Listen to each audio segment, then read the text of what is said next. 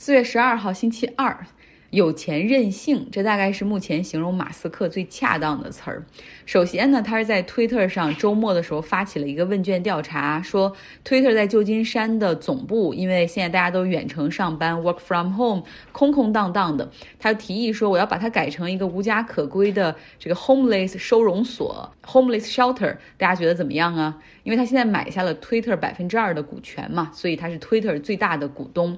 这不是一个调侃哈，可能真的有这样的可能。性。那另外一个世界首富贝索斯也回复说，可以啊，完全还可以搞成这种一半办公，一半让 homeless 来住，呃，结合在一起，那员工就可以更好的去帮助这些呃 homeless 重新返回社会。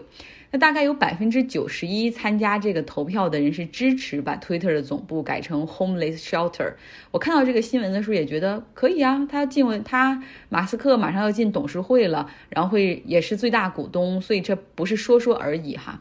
那紧接着今天又看到一个新闻，就是马斯克宣布他不会进入 Twitter 的董事会。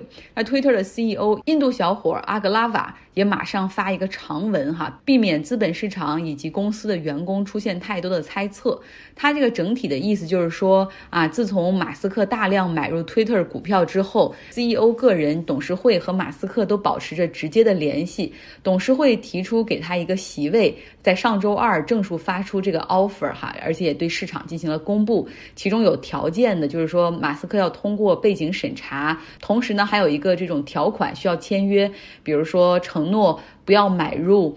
超过百分之十四点九的推特股权啊，不要彻底的去收购公司。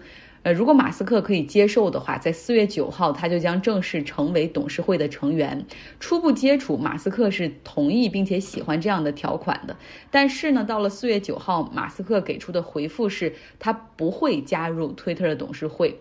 呃，Twitter 的 CEO 阿格拉瓦他也说啊，不论马斯克加不加入我们的董事会，他都是我们最大的股东，他的意见我们会听取，我们会为公司和股东的利益去努力。所以在这件事上，马斯克的那种不可预测性再次被印证。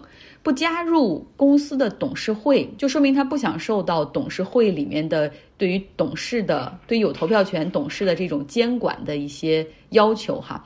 如果你要是董事会成员了，需要把公司和股东的利益放在第一位。那作为有八千一百万 Twitter 粉丝的超级大 V，马斯克又是一个 Twitter 活跃用户，他非常的 outspoken，经常是口无遮拦。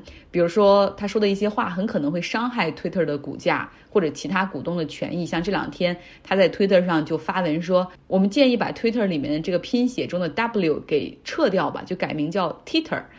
如果他加入董事会的话，那这样的推文是不能够随便发的。